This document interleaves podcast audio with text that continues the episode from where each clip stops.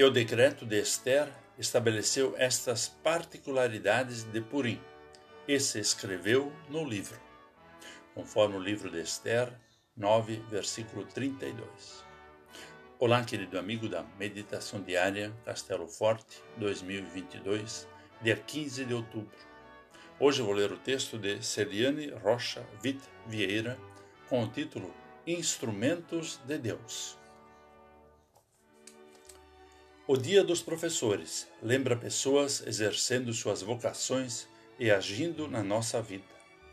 Sempre existem pessoas às quais devemos agradecer por se dedicarem e oferecerem o seu melhor em todos os momentos e atuarem como instrumentos de Deus na vida dos outros, assim como fez a rainha Esther.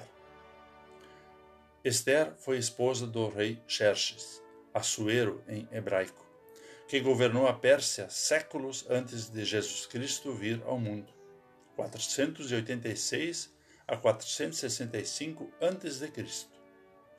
Ela desempenhou um papel fundamental, permitindo ao povo de Deus o direito de se defender diante da ameaça de morte aos judeus e do massacre planejado pelo oficial Haman.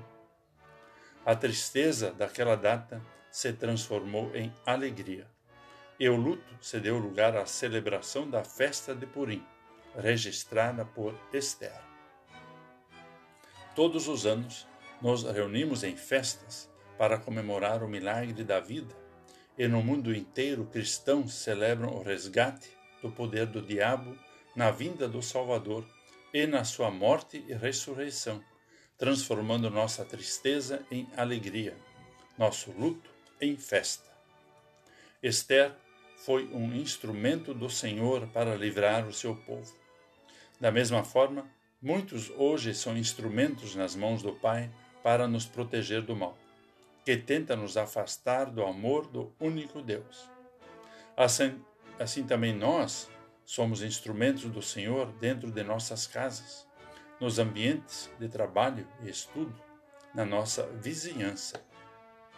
Por meio dos dons dados por Ele, refletimos a alegria do livramento, que é encontrada apenas em Cristo.